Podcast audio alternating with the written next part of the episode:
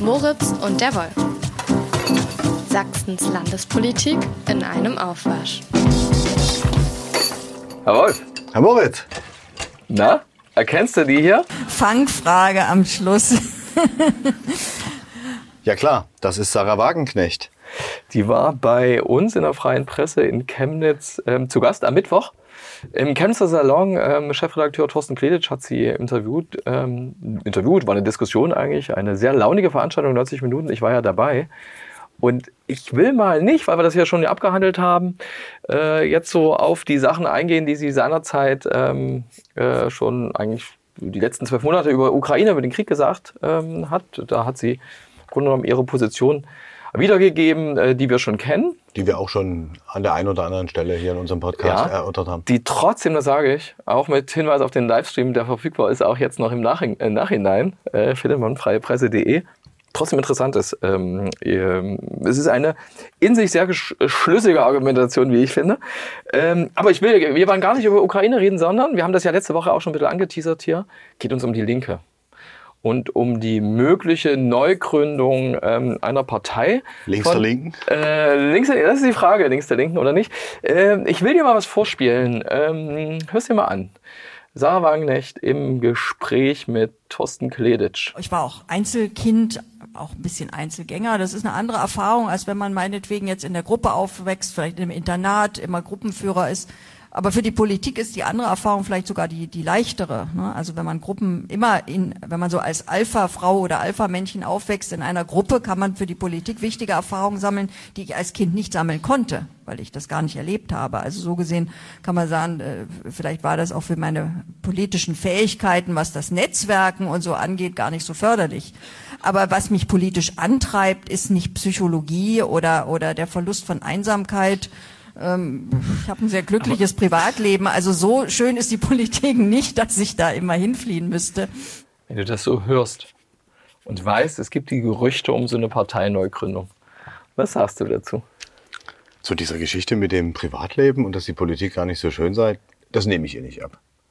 Das nehme ich ihr gar nicht ab, weil sonst hätte sie vielleicht auch nicht das Bedürfnis, immer wieder in der Öffentlichkeit, auch in den unterschiedlichsten Formaten, zuletzt mit Alice Schwarzer zusammen, ähm, aufzutreten. Und die Geschichte mit dem Einzelkind, naja, also man liest ja Dinge, man guckt sich Frau Wagenknecht an, man verfolgt sie, was sie so macht. Und ähm, ich glaube, mich zu erinnern, irgendwo gelesen zu haben, dass sie Alpha, Alpha Weibchen in dem Fall ja, ne, Einzelgängerin und so weiter, dass sie aber eigentlich als Abgeordnete gar nicht so wahnsinnig viel, glaube ich, gemacht hat.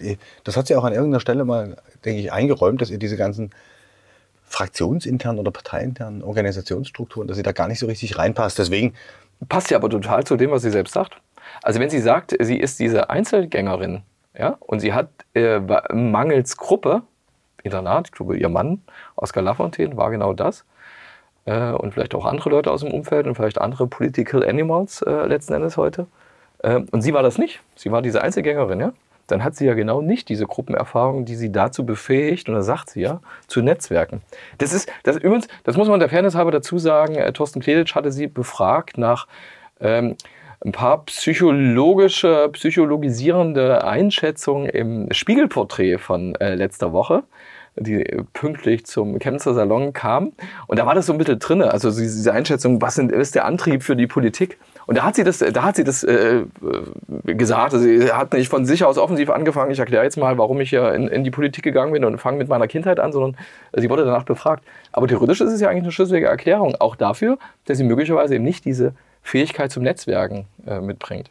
Ja gut, aber ich finde es persönlich finde ich ein bisschen kurz gesprungen, weil ein Mensch ähm, ist ja mehr als seine Kindheit. Ne? Der äh, wächst auf, wird erwachsen, wird sozialisiert, wird auf allen möglichen Ebenen mit Menschen konfrontiert und ich glaube nicht, dass Frau Wagenknecht irgendwie drei Jahrzehnte lang äh, niemanden gesehen hat und quasi so alleine in einem Kokon Politik gemacht hat. Das, da, um dahin zu kommen, wo sie ist, glaube ich, musst du ein bisschen gruppendynamisch funktionieren und ähm, diese Zwänge alle ein bisschen beachten, weil sonst kommst du nämlich gar nicht bis dahin, wo sie jetzt ist. Sie hat angefangen damals als Sprecherin der kommunistischen Plattform, äh, glaube ich, zumindest ins Bewusstsein einer größeren Öffentlichkeit zu treten, damals bei der, bei der PDS.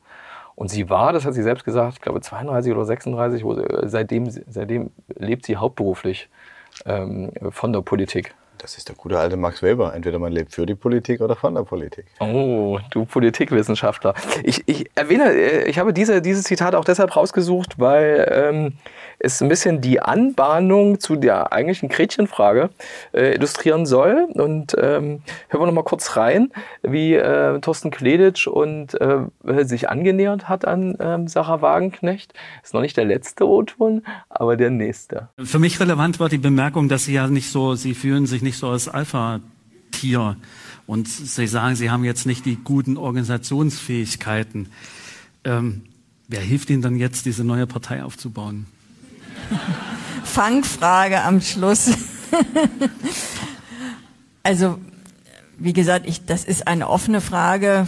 Ich sehe nur, was wir tatsächlich, dass wir ein politisches Spektrum zurzeit haben und das sehe ich mit Sorge, in dem eine große Repräsentationslücke klafft. Also es gibt ganz viele Menschen, das merke ich an den Resonanzen, an den Mails, die ich bekomme, das sagen auch Umfragen, die fühlen sich von keiner Partei mehr vertreten, weil ihre Ansichten im politischen Spektrum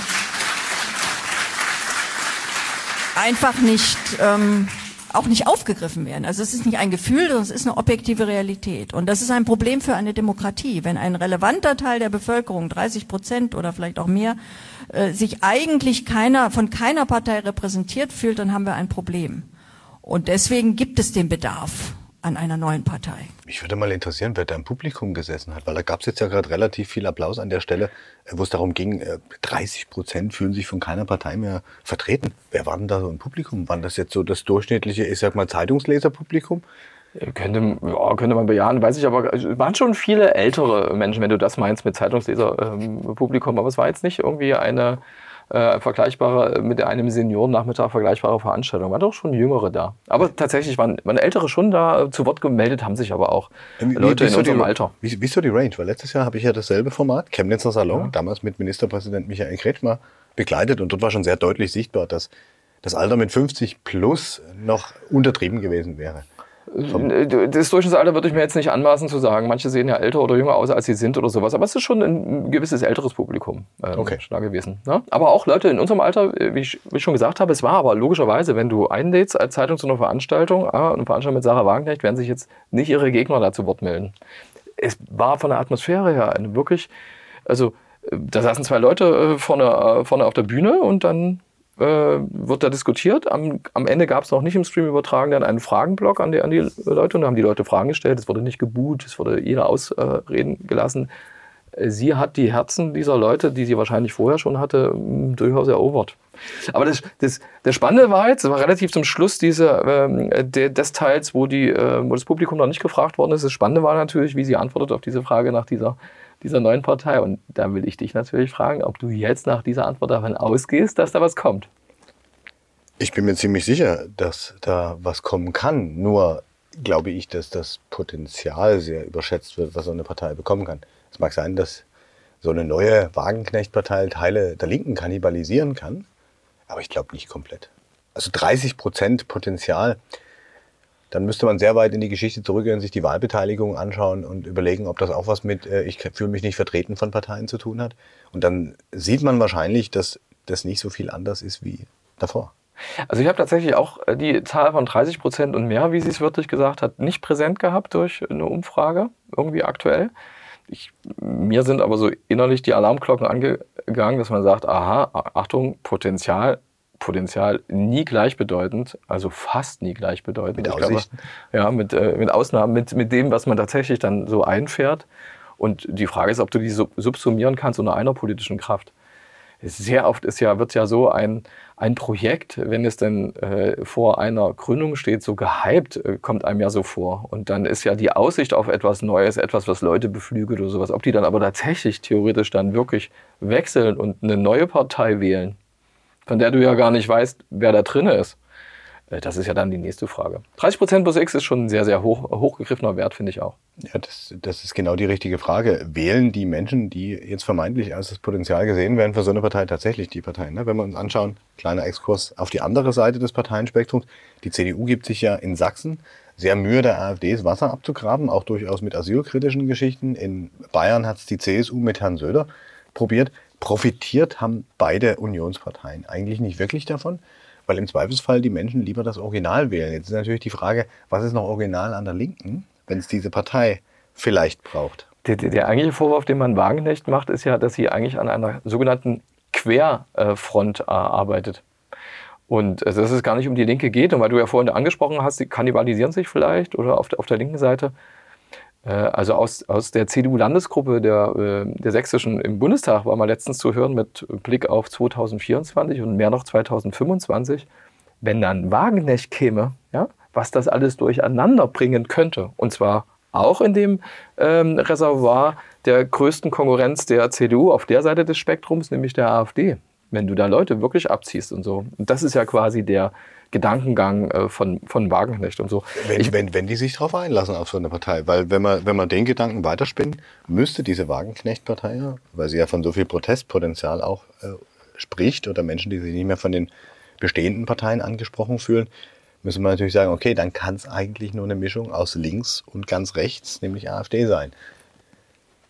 Die Linke steht für die meisten erstmal für, naja, für ein soziales Thema, für soziale Gerechtigkeit, vielleicht für Sozialismus. Die AfD, da will ich jetzt gar nicht zu weit ausgreifen, für welche Art von Ismus die noch stehen könnten, aber Fakt ist, was, glaube ich, Teile der heute Linken oder Linksinteressierten und AfD verbindet, ist eine, eine sehr ausländerkritische Position eine Position gegen eine Modernität. Also ich glaube, in beiden Parteien gibt es so kleine Wagenburgen, kleine oder große, in denen man die gute alte Zeit gern hätte. Nur nicht zu viel Veränderung. Globalisierung ist da ein Thema. Migration, Veränderungen am Arbeitsmarkt, Veränderungen der Gesellschaft, gendergerechte Sprache. Das sind ja auch so Stellvertreterkriege, die da äh, in der Öffentlichkeit zum Teil geführt werden. Und wie da wirklich die Leute, die jetzt vielleicht seit Jahren AfD oder Linke wählen, wirklich bereit sind, in eine neue Wagenknechtpartei zu gehen. Vielleicht machen sie es sogar. Vielleicht machen sie das einmal, zweimal. Aber braucht es wirklich noch eine Protestpartei? Ähm, ich, ich, weiß nicht, ob das ein bisschen zu unterkomplex ist, die Sicht. mit der Protest, mit der Protestpartei, meine ich, weißt du? Und mit dem, oh, und AfD und Linke und sowas und äh, gemeinsames Lager, weil das Problem ist ja auch, die, die, dass die Linke auch außer Wagenknecht eigentlich mehrere Parteien verkörpert. Alle Parteien übrigens, wenn du dich äh, früher an die Grünen mit Realos und Punis äh, erinnerst. Auch, auch die Linken sind natürlich Leute, die haben ähm, einen Teil der Leute, der sagt, oh Gott, ähm, äh, ich würde nie zusammen mit Leuten auf die Straße gehen ähm, und demonstrieren für Frieden zum Beispiel, die gegen die ich gestern vielleicht noch eine Asylbewerberunterkunft, ähm, eine Flüchtlingsunterkunft äh, in Mittelsachsen zum Beispiel äh, geschützt habe. Und das war so ein, so ein Problem im Februar beispielsweise in Mittelsachsen, Griebetal. An einem Tag äh, galt es da, die Asylunterkunft äh, zu beschützen und am anderen Tag war die Demonstration im Brandenburger Tor in Berlin. Und es gibt einen anderen Teil der, äh, der Linken, äh, die sagen, nee, wieso denn, ähm, das ist mir da jetzt egal, Parteifahren weg und sowas. Wer also da neben mir demonstriert oder mhm. mit mir demonstriert, das ist, glaube ich, eher das Zutreffende. Ich will aber noch den letzten O-Ton von Sarah Wagenknecht äh, vorspielen dazu, weil den sollten wir uns unbedingt nochmal anhören, auch im Zwiegespräch mit äh, Thorsten Kedisch, ob sie überhaupt noch kommt, die Partei.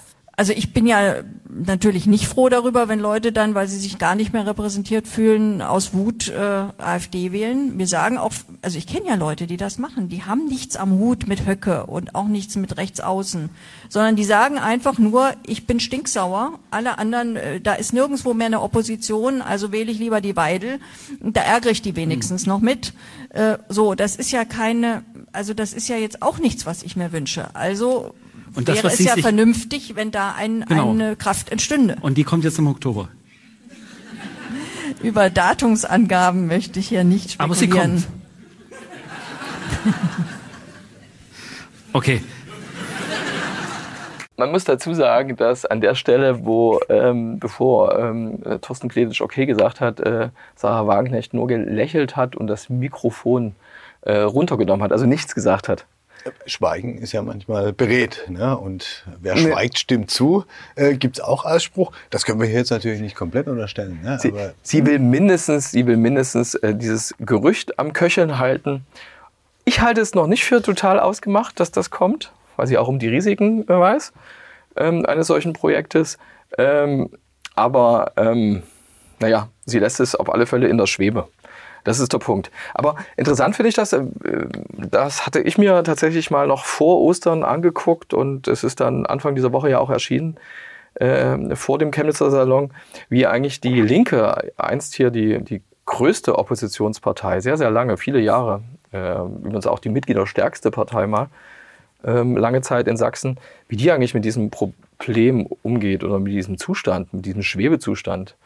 Und das eine ist zum Beispiel, das dir auch einfällt wahrscheinlich auf, ähm, auf Twitter beispielsweise, nicht nur auf Twitter, eine Abgeordnete wie Kerstin Köditz, die auch ähm, na, gefühlt sehr, sehr regelmäßig auch darauf hinweist, dass es eben und warnt vor so einer Querfront auf Demonstrationen ja, und vor dem äh, vor Bündnissen mit falschen Bündnispartnern, ähm, nämlich davor, dass irgendwelche äh, Brandmauern gegen rechts fallen, wenn man irgendwie ähm, demonstriert plötzlich mit den falschen äh, Bündnispartnern äh, für Frieden. Und auf der anderen Seite gibt es eben Sarah Wagenknecht und andere, und auch in, in Sachsen Leute, die sagen, also ich war in Berlin dabei und ich gehe da hin und ich fände ein äh, Wagenknecht-Projekt wirklich spannend. Also ob die dann auch wirklich wechseln würden, die Partei wechseln würden, ist eine ganz andere Frage. Das habe ich, äh, konnte in Mittelsachsen einem Kreis, einer Kreisvorstandssitzung, die öffentlich war, dabei wohnen. Ich habe auch die die äh, Zahlen der Linken ähm, erfragt. Es ist so, dass die Linken tatsächlich schon eine gehörige Stange an Mitgliedern verloren hat. Ähm, seit der Bundestagswahl sind knapp 800 äh, ausgetreten aus der sächsischen Linken. Seit der letzten Bundestagswahl? Ja, seit 2021 und äh, 336 neu eingetreten. Es geht um die Austritte. Ja? Es geht also nicht um die Leute, die man früher haben die Linken sehr viele verloren, die gestorben sind. Ja? Wo, die Austritte sind hm? jetzt keine Menschen, die gestorben sind, oder? Ja, dann sind wirklich Austritte. Ne? Und ähm, seit dem Einmarsch äh, in die Ukraine, äh, diesem Großangriff von Russland am 24. Februar, waren es 667 Austritte und 129 Eintritte. Das heißt, der Löwenanteil ist seit dem Einmarsch in der Ukraine.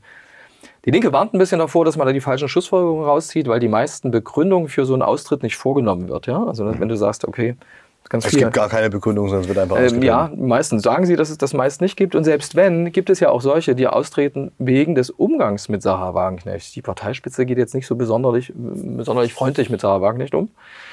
Die Bundesparteispitze. Das ist wahrscheinlich äh, eine Mischung, ne? Ja. Aus, ja, aus beiden genau. Seiten, weil ich glaube, ja. es gab auch ganz viele Linke, die gesagt haben, okay, an der Stelle das können wir vielleicht nicht mehr so mittragen, da eine unklare Position gegenüber Russland und dem Krieg da hinten zu haben. Und die anderen, klar, logisch, wenn Sarah Wagenknecht permanent in der Kritik steht für ihre sehr, ich nenne es jetzt mal russlandfreundliche Position, dass die natürlich auch sagen, so kann man mit der nicht umgehen. Die warten jetzt vielleicht auf die neue Partei. Das sind potenzielle Eintrittskandidaten. Mal sehen. Weil du gesagt hast, es ist noch nicht ausgemacht. Ich finde, es ist auch nicht ausgeschlossen. Weil Ausgeschlossen auf gar keinen Fall. Sie hat ein ganz Nein. anderes Potenzial als andere. Ne? Wenn wir uns an ja. Jetzt gehen wir wieder ans andere Spektrum ganz kurz. Wenn wir an Frauke Petri von der AfD erinnern. Ja, aber wie ist das Die ist in ihrer eigenen Partei, ja, aber äh, ich glaube, da muss man auf die Konstellation schauen. Die ist in ihrer eigenen Partei im Grunde gescheitert. Das war lange absehbar, bevor sie dann diesen Schlussstrich auch gezogen hat bei dieser berühmten Bundespressekonferenz nach der Bundestagswahl. Und ähm, sie hatte eigentlich, glaube ich, keine Chance, aus dem Spektrum noch zu holen. Sie galt dann mit Sicherheit ganz vielen der Extremen als Verräterin. Ja, und die hat dann versucht, irgendwie so blaue Partei und dann war von konservativer Wende die Rede. Äh, Pockenburg war ist auch so ein Beispiel. André Pockenburg, ehemals AfD, der ist auch nicht wirklich weitergekommen, nachdem er raus war mit seinen komischen Sprüchen. Wagenknecht steht ja relativ fest in der Linken. Die symbolisiert und verkörpert ein politisches Thema, eine politische Idee, die dann auch darüber hinaus eine Chance hätte. Deswegen, ich glaube schon, dass die Parteigründung an sich, wenn sie es denn tut, durchaus einen kurzen, vielleicht sogar einen signifikanten Erfolg hat. Aber wie lang, das muss man dann sehen. Das muss man gucken. Man müsste zum Beispiel gucken, spekuliert wird ja dann immer über so eine äh, Europawahl. Ähm, antritt, weil da gibt es nicht die 5%-Hürde, das wäre interessant. Was ich aber auch wichtig finde, in der Partei selbst, hat übrigens auch Katja Kipping mal in einem Interview dann später gesagt, hat, spielt Wagenknecht oder Wagenknecht Flügel durch die sehr oft durch das nicht mehr vertreten sein in, in den äh, Landesspitzen und auch im Bundesvorstand. Also der Flügel ist da echt dezimiert. Ja, die sind da ab, äh, rasiert worden letzten Endes. Und auch inhaltlich kaum noch eine Rolle. Bei dem Bundesparteitag in Erfurt war das zum Beispiel so, dass der ähm, dass äh, die, das Lager auch gescheitert ist mit inhaltlichen Positionen, auch übrigens zur Friedenspolitik. Ne? Und äh, deutlich. Und wenn du das weißt, ist das möglicherweise auch eigentlich nur eine klassische Konsequenz, die ich mache, wenn ich glaube, dass die Partei sich von mir wegentwickelt hat, also aus Sicht von Sarah Wagenknecht. Das wiederum nicht nur der Sächsische Landesverband der Linken, sondern auch andere Leute sagen, hey, die, wir haben ja 90 Prozent, 95 Prozent Übereinstimmung, Frieden, ja, soziale Gerechtigkeit, ähm, die großen Themen. Und das andere ist so das kleinere. Ist nun, ähm, hängt nun auch ein bisschen mit der äh, Gemengelage zusammen und mit dem, was ich eigentlich will. Also, dass ich wahrscheinlich dann mich sorge ähm, vor einer Spaltung. Erst recht übrigens aus sächsischer Sicht 2024 ja nicht nur Europawahl, sondern die Kommunalwahlen. Wen nominierst du eigentlich zu, zu den Kommunalwahlen? Ko- Nominierst du jetzt Leute, die dann aber woanders hingehen? Hä? Was ist das? Ne? Also, ja. Da- Das wäre ein bisschen schwierig. Ich finde es nur wichtig, man muss auseinanderhalten natürlich, was du gerade sagst, komplett richtig, aber das betrifft ja Parteistrukturen. Hm. Parteigremien, die Mitgliedschaft. Das Potenzial, was dieser Partei zugeschrieben wird, ist ja ein Wählerspektrum. Gebe ich dir recht. Und da liegt, glaube ich, noch die große Unbekannte, wie groß das wirklich ist. Ne? Die AfD wählen jetzt auch nicht Leute, die dezidiert Mitglied sind und mit Herrn Höcke übereinstimmen. Du, wie oft wird aber, Herr Wolf, wie oft wird wohl äh, Sarah Wagenknecht ähm, eingeladen noch in Talkshows, wenn sie nicht mehr linke, einfache ist ja, einfache linke Bundestagsabgeordnete ist. Frau Petri ist als blaue Partei irgendwie nie mehr vorgekommen. Also gefühlt nicht mehr. Und das war ja die Bühne, auf der sich Frau Petri, die damals auch als eine der bekanntesten Politikerinnen galt. Ne?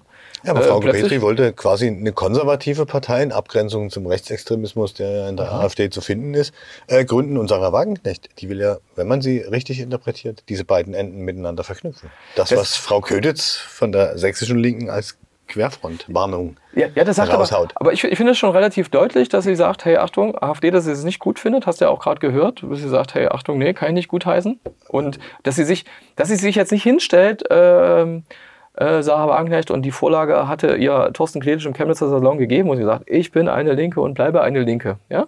Das ist vielleicht auch so ein bisschen dem Naturell von Sarah Wagenknecht geschuldet, aber das ist vielleicht auch das Wissen um internationale äh, Bewegungen. Mélenchon heißt er, glaube ich, der äh, Präsidentschaftskandidat in Frankreich. Der hatte, glaube ich, als Dritter damals äh, vor dem entscheidenden äh, Wahlgang in Frankreich, hatte der echt nicht so viel, nicht so viel ähm, Rückstand. Der wäre beinahe in die Stichwahl gekommen, wenn ich mich recht erinnere. Und das ist so einer, wird hier dann als Linkspopulist bezeichnet und sowas, ja. Aber auch interessant, da hast du so einen anderen Ding, da hast du das Ausklammern von Identitätspolitik und hast eben dieses, hey, Klassenbewusste quasi eher, die frühere Ansprechpartner für, für Arbeiterklasse, hätte man für früher gesagt. Sozialismus.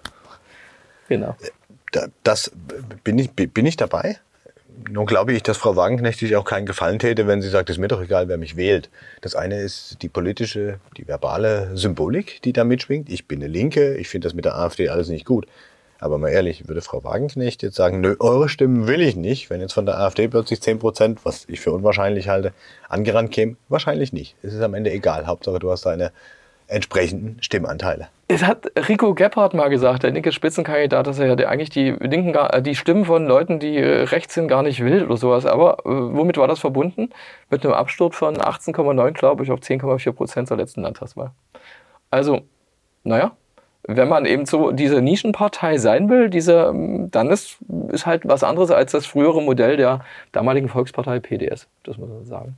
Absolut. Und die Linke ist halt überall, bis auf Thüringen und einer bisherigen Regierungsbeteiligung in Berlin, ist die Linke ja immer in der Opposition. Also zumindest fast überall. Und das über Jahrzehnte, das schleift sich ja auch ab. Willst du ewig eine Partei unterstützen als Wähler, als Bürger, die eigentlich nie in eine Gestaltungsmacht kommt, die vielleicht nicht mal genügend zusammenbringt, um einen Untersuchungsausschuss, einen parlamentarischen, zu beantragen und solche Geschichten, was auf eine effektive Opposition äh, hinausliefert, eine Kontrolle der Regierung. Das ist ja bei der Linken nicht zu sehen, wenn wir von Herrn Ramelow in Thüringen absehen.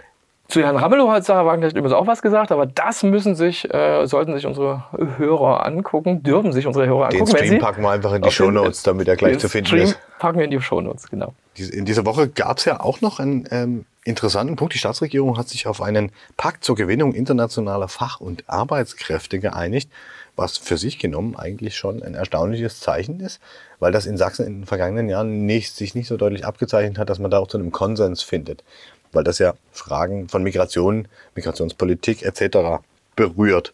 Und ähm, es ist schon spannend zu sehen, wie, je nachdem, wem man zuhört, das Ganze immer dringlicher wird.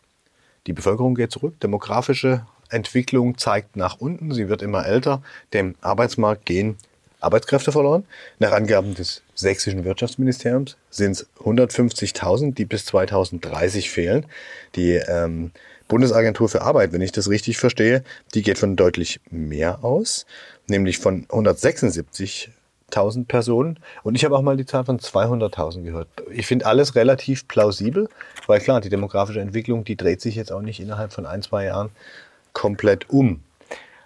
Da hast du recht. Ist so. Es ist so, dass, dass mir diese, dieser CDU-Fraktionschef, damalige Frank Kupfer, hat erstmals von einer Halbierung der, der Leute, der, des Erwerbspersonenpotenzial, so ist, glaube ich, der formale Ausdruck, also der, glaube ich, zwischen 16 und 65, würde ich jetzt mal so ad hoc Pi mal Daumen sagen, lasse mich aber gerne berichtigen, wenn, wenn in einem oder zwei Jahre äh, Abweichungen da sind, dass das eben äh, zurückgeht. Das lässt sich ja tatsächlich auch äh, dem, ähm, demografisch schon abbilden oder voraussagen. Und dass man da ähm, bei so einer Halbierung sagt, oh Gott, wie wollen wir unsere Standards halten? Wie geht das überhaupt? Deswegen ist es jetzt auch nicht wirklich so neu gewesen, dieser Termin am Mittwochvormittag im, im Hygienemuseum, diese Unterzeichnung. Ähm, Martin Dulich, der, der sächsische Wirtschaftsminister, hat, hat trotzdem von einer äh, Vorreiterrolle Sachsens gesprochen, weil die ganze gesellschaftlichen Verbände und so einbezogen sind. Ich finde, da gibt es noch große Unterschiede, wenn, wenn du jemanden von der Vereinigung Sächsische Wirtschaft reden hörst oder wenn du den DGB reden hörst. Ist es vielleicht eine Kunst, dass sie dasselbe äh, Dokument unterzeichnet haben. Äh, und dann betonen die vielleicht unterschiedliche Facetten. Das ist natürlich immer so der Punkt. Jeder hat aber tatsächlich ein paar Aufgaben übernommen. Klar, aber äh, wenn alle das gleiche Dokument unterschreiben können, die vielleicht total gegensätzliche Positionen haben, äh, muss das nicht immer für die Qualität des Dokuments selbst sprechen und dem, was man da verabredet hat. Aber dieses Zeichen, was man damit, glaube ich, jetzt aussenden wollte, auch mal sichtbar nach außen ist, Leute, wir müssen wirklich was tun. Denn ich glaube, wenn wir gerade auf Sachsen politisch gucken, gewisse Haltung in der Bevölkerung zum Thema Migration und so weiter, die ja sehr ähm, beherrschend in manchen Debatten sind. Und gleichzeitig haben wir aber das Problem, dass wir nicht nur im grenznahen Raum, sondern auch in größeren Städten immer weniger Arbeitskräfte haben. Du kannst es ja, nach Corona hat sich das nochmal verschärft, daran ablesen, unter anderem, dass zum Beispiel Kneipen, Restaurants mehr Schließtage haben, kürzere Öffnungszeiten und so weiter. Und das ähm, heißt, diese Lücken müssten ja irgendwo geschlossen werden. Aber woher nehmen wir sie? Im grenznahen Raum wissen wir, dass sehr viele Tschechen pendeln. Äh, an der polnischen Grenze ist es ähnlich mit polnischen Arbeitskräften, aber was machen die Firmen in Leipzig? Was machen die Firmen in Chemnitz, in Westsachsen, Zwickau oder an ähnlichen Orten, die ein Stück weiter von der Grenze weg sind? Und da gibt es ja, wenn man so sich verschiedene Geschichten anhört von Leuten, die damit beschäftigt sind, durchaus Unterschiede. Ne? Da braucht man zwar Arbeitskräfte, aber es gibt durchaus Regionen, da ist es der Belegschaft dann anscheinend nicht zu vermitteln, dass man jetzt vielleicht einen ausländischen Mitarbeiter plötzlich einstellt. Es gibt wahrscheinlich ähm, solche Fälle und auch solche. Ähm, ähm, ich würde behaupten, dass es auch Leute gibt, die äh, auch so gute Beispiele gibt, Best-Practice-Beispiele, die natürlich dann wahrscheinlich immer in der Öffentlichkeitsarbeit ähm, von so Befürwortern einer solchen Strategie ähm, ähm, zur Gewinnung internationaler Arbeitskräfte, wie es übrigens heißt, ähm, dann hervorgebracht werden. Ja, das sind dann vielleicht auch Hindernisse, die man dann in Sachsen noch ein bisschen, in besonderem Maße aus dem Weg räumen muss, im Vergleich zu anderen Ländern. Klar, was diese Fach- und Arbeitskräfte angeht, ne, das, äh, das für mich Spannende ist ja, dass man inzwischen nicht nur von Fachkräften redet. Mhm. Die Debatte um ausländische Fachkräfte, die gab es ja schon zu Zeiten, wo es, glaube ich, einen Bundeswirtschaftsminister Jürgen Rüttgers gab der dann Kinder statt Inder plakatierte in seinem Landtagswahlkampf in Nordrhein-Westfalen. Damals ging es um indische IT-Spezialisten, dann gab es irgendwie die Geschichte mit der Blue Card der Europäischen Union und es ging immer nur um extrem hochqualifizierte Leute, Wissenschaftler, IT-Experten und so weiter. Und jetzt, äh, mit diesem Arbeitskräfte, wird halt deutlich, es geht nicht nur um hochqualifizierte, es geht auch ganz einfach qualifizierte Jobs, Gastronomie, Hilfsjobs, mhm. das Thema Logistik, Lkw-Fahrer etc. Und naja, da muss auch was passieren, weil klar ist, dass das Erwerbspersonenpotenzial zurückgegangen ist, entlastet natürlich auch ein Stück weit einen Arbeitsmarkt, der vorher ein Arbeitgebermarkt war. Sprich, Arbeitgeber konnten in Sachsen über Jahrzehnte die Arbeitsbedingungen und damit auch die schrecklichen Löhne, die in diesem Freistaat gezahlt wurden, definieren und vorgeben. Und das hat sich nun umgedreht. Die muss man auch nicht alle ersetzen, wenn man sich das genau überlegt, weil Digitalisierung, Automatisierung, Rationalisierung ja auch irgendwie Arbeitsplätze kosten am Ende. Also wird man irgendwie gucken müssen. Wenn ich die Zahlen richtig verstanden habe, müssten wir 6.000, 8.000 Zuwanderer pro Jahr in den Arbeitsmarkt bekommen. Kann gut sein. Habe ich jetzt nicht äh, bei, bei, bei, bei dieser Paktunterzeichnung nicht im, im Ohr, ob da so eine Zahl genannt worden ist. Hätte ich vielleicht mal nachfragen können. Heben wir uns für einen der künftigen Podcasts auf. Was ich aber auf alle Fälle noch weiß, ist, dass in diesem Pakt, also formal ist es eine äh, die Umsetzung der ersten von 31 Maßnahmen, die man im August 2022 äh, schon angekündigt hat, würde ich nur sagen, die man jetzt also quasi achteinhalb Monate später da eben äh, macht. Und das ist dieser Pakt. Wir unterschreiben einen Pakt. Tatsächlich sind ein paar konkrete Sachen dazu. Und eine Sache will ich, äh, will ich aber mal nennen. Das ist die, das Versprechen des Freistaats, Verbindungsbüros in geeigneten Zielregionen einrichten und mehrere Jahre, über mehrere Jahre hinweg betreiben zu wollen Ähm, Im Idealfall mit Leuten von der Wirtschaftsförderung, dass man also auch nicht nur Fachkräftegewinnung äh, hat, sondern auch die Vertiefung der Kontakte mit dem jeweiligen Land macht. Als fünf Partnerregionen wurden Vietnam, Ägypten, also Regionen dort, Indien, Kirgisistan und Indien genannt. Ähm, interessant, müssen wir mal gucken, müssen wir nachverfolgen. Brasilien nicht zu vergessen Ja, für ja. Gesundheits- und Pflegeberufe, die da anscheinend auch herkommen. Na klar. Was die alle miteinander verbindet, diese Region, ist, die haben einen äh, hohen Jugendüberschuss. Das heißt, die haben eine sehr, sehr junge Bevölkerung. In Indien liegt, die, liegt das Durchschnittsalter, glaube ich, bei unter 30 Jahren, wenn man sich das vorstellt. Die haben gerade erst die Chinesen als ähm, bevölkerungsstärkste, bevölkerungsstärkstes Land überholt. Und die haben natürlich ein großes Interesse dran. Da muss man aber auch genau hingucken, weil in Indien boomt es ja auch an vielen Stellen. Also das ist jetzt auch kein Land mehr, das pauschal nur die besten ITler schicken wird, sondern da geht es sicher auch darum, eben in geringer qualifizierten Jobs was zu bekommen. Und in der Vergangenheit hat es ja auch schon Ausbildungskooperationen gegeben, Na klar. die ich gelernt habe. Vietnam zum Beispiel oder auch mit Ägypten. Ja, dass da einzelne Handelskammern oder wer auch immer schon mal tätig geworden ist. Ich kenne ein Projekt, das die Stadtentwässerung Dresden, die also hier mit dem Abwasser zu tun hat in der Großstadt, dass die in Vietnam ein Ausbildungsprojekt hatten. Also das ist schon eine interessante Geschichte, nur am Ende läuft es wieder auf die Frage hinaus, die sehen halt alle ein bisschen anders aus, die Menschen von da kommen. Und das ist mit Blick auf Sachsen eben auch keine ganz einfache Frage. Weil wir kennen aus diesen Pegida-Zeiten tatsächlich ähm, den Fakt, dass äh, ältere Damen, die sehr aufgeburstelt, wie man als Sachse sagt, ähm, schon in der Bahn zu ihrer Demo gefahren sind, dann auch mal, habe ich live erlebt, Wissenschaftler angepöbelt haben. Also hochqualifizierte Fachkräfte, die hier an Dresdner Forschungsinstituten unterwegs waren, weil die unterscheiden natürlich nicht, ist das jetzt ein Asylbewerber, der mir auf der Tasche liegt, um diesen Sprech äh, mal mitzubringen von diesen Menschen, oder ist das jemand, der hier Steuern zahlt? Das sehen die ja nicht von außen. Und dann wird halt im Zweifelsfall die schlechte Laune an jeden davon ausgelassen. Kann sein. Ich äh, sage dann ja, die älteren Damen werden ja noch älter, weißt du? Sie ziehen aber viele Jüngere nach. Ich meine, bei Pegida rennen auch Leute rum mit 25 Jahren an Lebensalter, die sagen, es ist schon wieder so wie in der DDR.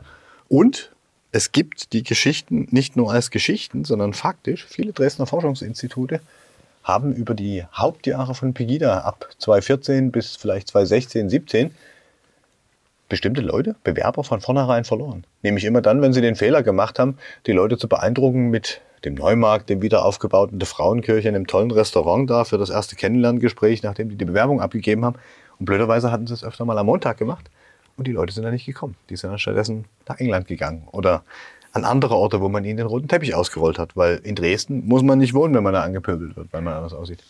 Der Anteil der ausländischen ähm, ähm, Arbeitnehmer in, am sächsischen, also bei der sozialversicherungspflichtigen Beschäftigung ist aber schon hochgegangen, das muss man sagen. Ich glaube, eines der 7,4 Prozent, äh, glaube ich. Ähm, 7,2? ja, oh, ja, 7,2, wir wollen genau sein. Ähm, Und es waren noch 3,2 2016, Ja. muss man dazu sagen. 2018 waren es 4,7 Prozent laut sächsischen Wirtschaftsministerium. Mhm. Aber es ist leicht zu erklären. Also ich finde, das ist jetzt kein Effekt, wo man sagen kann, oh, in Sachsen hat sich schon was getan, sondern das hat im Grunde ausschließlich mit der Ankunft ukrainischer Kriegsflüchtlinge, denen man sehr schnell einen Zugang zum Arbeitsmarkt auch gegeben hat, zu tun und nicht mit denen, die hier seit Jahren ohne Beschäftigungserlaubnis vielleicht in Asylaufnahmeeinrichtungen sitzen. Das ist ja auch ein wichtiger Punkt. Ne? Ja, du recht. Das Ist eigentlich ist- dazugehört, hm, wenn man kann- Leute hm. anwerben will, kann man auch auf das Potenzial zurückgreifen, was man hier ist. Und das liegt, glaube ich, in Sachsen gerade bei 6.000 bis 8.000 Menschen, die hier nicht arbeiten dürfen, es Mhm. aber könnten, weil sie ohnehin schon da sind. Ich glaube, es, äh, manches ist Bundesrecht, manches hängt auch mit der An Anerkennung von Berufsabschlüssen zusammen. Da hat man sich so alles so Genau. Sachen äh, vor, vorgenommen. Ja, aber wenn es jetzt um einfachste Tätigkeiten geht, von denen es ja viele gibt, Stichwort Gastronomie, das Kellnern kann man lernen. Da muss man jetzt nicht unbedingt drei Jahre erstmal Ausbildung machen, um da zu funktionieren.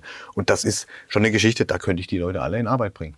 Die vielleicht nicht unwesentlichste Nachricht der Woche ist eine Nachricht, die erst nächste Woche in ähm, Vollzug äh, geht. Nämlich ab Mittwoch hat Sachsen einen, tusch, tusch, einen äh, neuen Beauftragten für Großansiedlung. Ähm, Dirk Dietrichs, ähm, ein, der bisherige Amtschef ähm, von ähm, Finanzministerium, ein, ja, ein durchaus wichtiger Posten, ein harter Hund, Graf Zahl in Regierungskreisen seit Jahren genannt. Ich habe gelesen, Es äh, dass man da einen Bremser abberufen hat im Finanzministerium. Das hast du in einer anderen Zeitung gelesen, nicht bei uns. Ähm, tatsächlich gehen die Interpretationen so ein bisschen auseinander. Ähm, ich neige ja zu der Auffassung, dass damit äh, mehrere Fliegen mit einer Klappe geschlagen worden sind, weil erstens Großansiedlung, also da holt sich Michael Kretschmer, dessen Entscheidung das im Wesentlichen gewesen sein soll. Der hat also auch dazu die Befugnis als Ministerpräsident. Frage ist noch, die Linke hat es, glaube ich, gleich äh, eine Anfrage gestellt, wie so ein neuer Beauftragter eigentlich finanziert werden soll, weil im Haushalt gibt es da angeblich keinen, keinen Extraposten auch nicht in der Staatskanzlei. Aber er holt ihn zu sich in die Staatskanzlei und betont ja seit Jahren schon, wie wichtig das ist, auch mit den, mit den Großforschungszentren zum Beispiel im Rahmen des Strukturwandels, wie wichtig das ist mit den Investoren, große Krosenhain, du erinnerst dich, äh, was da im Ja, Gespräch Bosch, ist. Raum Bosch, Leipzig, Bosch 400 Chipfabrik Hektar. in Dresden, Ja? dafür hat sie ihn auch nicht Ja? gebraucht. Und also, dass du jemanden schon äh, hintust, der, der, der keine Flachzange, sondern jemanden, dem du auch was anvertraust, das ist schon eine nicht unheikel und eine wichtige Aufgabe, das verstehe ich schon. So einen zentralen Ansprechpartner. Aber wenn ich jetzt mal interpretieren darf, äh, wenn man quasi einen Sparfuchs jetzt rausgelöst hat aus dem Finanzministerium möglicherweise, der bestimmte Dinge vielleicht verhindert haben soll, wenn man äh, dem politischen Spektrum hier glauben darf, dann ist es schon die Frage, was soll der bei Ansiedlung machen? Von den geht's ja darum, auch ein Füllhorn von den. CDU-Finanzpolitikern würd- würdest du was an- anderes hören wahrscheinlich. Und ich glaube auch im gesamten Finanzministerium, der ja auch, äh, das ja auch geprägt ist, ja, ist Dirk Dietrichs äh, so jemand, der dem Gedanken, dem dort äh, dem ein bisschen auch in der Funktion angelegt, ja, dem Das dort entspricht. auch, das wäre ja. jetzt auch unnatürlich, wenn Und- man im Finanzministerium Ja. sagen würde, los, Ja. die Taschen das ist ja auch die raus Auf, damit. ist ja auch die Aufgabe von ihm, aber ich Genau. glaube auch zu wissen, dass die Koalitionspartner vor allem da schon immer größere Schwierigkeiten gehabt haben. Allerdings nicht nur mit Dirk Dietrichs, sondern natürlich mit dem Finanzminister Hartmut Vorjohann. Und das ist überraschend aus meiner Sicht, finde ich, weil der jetzt äh, Neuberufene, der Nachfolger von Dirk Dietrichs, das ist also die zweite Fliege mit, äh, äh, mit der Klappe, äh, ist mit Sebastian Hecht jemand, der neu ist, 44, dessen Vita ist ein Jurist, ähm, äh, war auch Richter mal, war mal rechte Hand auch von Sebastian Gemko, ist jetzt Geschäftsstellenleiter noch äh, von Barbara Klepsch im Tourismusministerium. Also da sowas wie ein Amtschef, der aber nicht Amtschef äh, heißen darf, weil das Minist äh, ja, kein extra Ministerium ist von Barbara Klepsch. Ist aber jemand, der so, was Haushalt angeht, der sich voll neu reinfuchsen muss in Bezug auf den nächsten Doppelhaushalt, der erst 2025, 26 ansteht und vorbereitet werden muss. Ist das okay? In Bezug auf diese schwierigen Aufgaben, die man jetzt hat. Asylbelastung, Sozialausgaben und die, die Kommunen immer noch, die, die, zum Beispiel mit vielen Aufgaben, ist das möglicherweise ein Wagnis. Das muss man echt sagen. Es ist spannend, ist aber so, so eine Sache für Insider ein bisschen. Also Dirk Dietrichs äh, wird jetzt wahrscheinlich auch jetzt nicht so viele, der, der Bekanntheitsgrad dürfte außerhalb der politischen Blase und der, der Multiplikatoren ähm, eher gering sein, war aber eine total wichtige Instanz seit Jahren. Wir werden beobachten, wie er sich als Ansiedlungsbeauftragter macht, oder? Das werden wir tun, je nachdem, ob es auch mal so eine große äh, Ansiedlung im Chemnitzer Raum äh, geben wird. Das bleibt abzuwarten, würde ich sagen. Wir freuen uns auf die nächste Woche. Wir hören uns. Bis dahin.